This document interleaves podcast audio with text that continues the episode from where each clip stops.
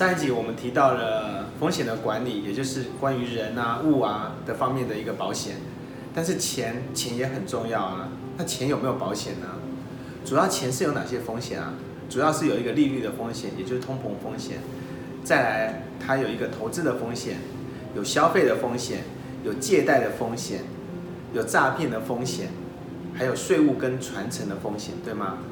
也就是这些风险呢，它产生的时候也会造成我们真正的损失。但是保险公司不会设计钱的保险，因为设计不出来，没有一个过去精算的一个数据。所以这个时候呢，信托其实是可以达到这样的功能的。怎么说呢？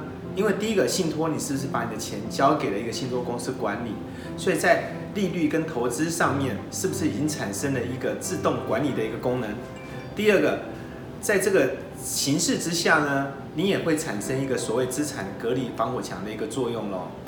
再来，在于这个传承方面的话，那更是信托它不可或缺的功能，因为在信托成立的时候，早就已经决定了之后这笔钱留给谁。信托真的是一个非常奇妙的工具，持续关注我们，为你分享更多。